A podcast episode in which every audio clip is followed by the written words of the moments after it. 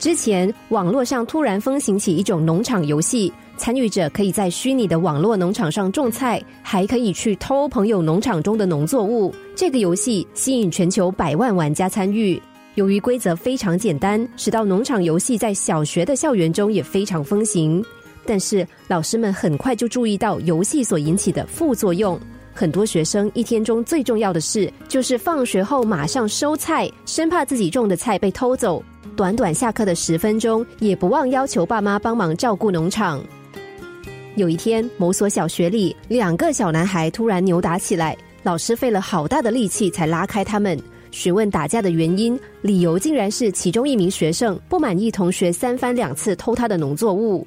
听到学生竟然为了这么荒唐的理由打架，老师不由得有些生气，想规定班上的学生不得玩农场游戏，在学校也不能讨论。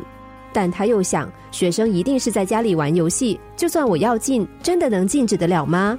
于是他念头一转，干脆利用班会时间，和全班的孩子一起讨论农场游戏。这个主题果然引起小朋友的兴趣，大家举手发言比平时更为踊跃。他先问孩子：“你们觉得这个农场游戏到底好玩在哪里？”孩子们七嘴八舌的说。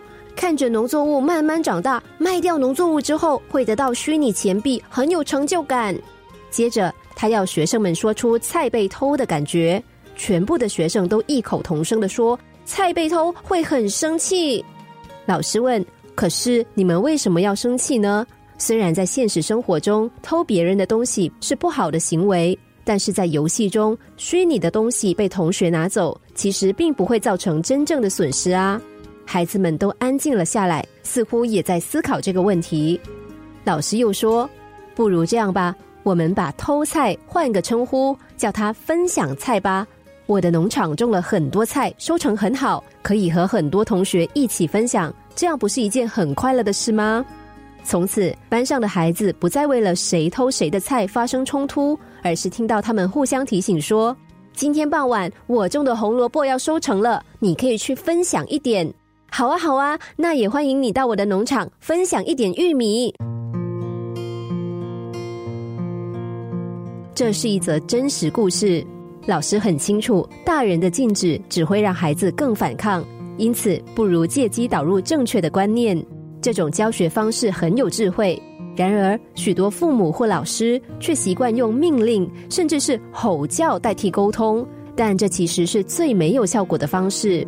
别忘了，我们每个人都希望得到尊重，都希望当有人和我们意见相左的时候，能够理性冷静的沟通。孩子也是个小大人，当然也不会例外。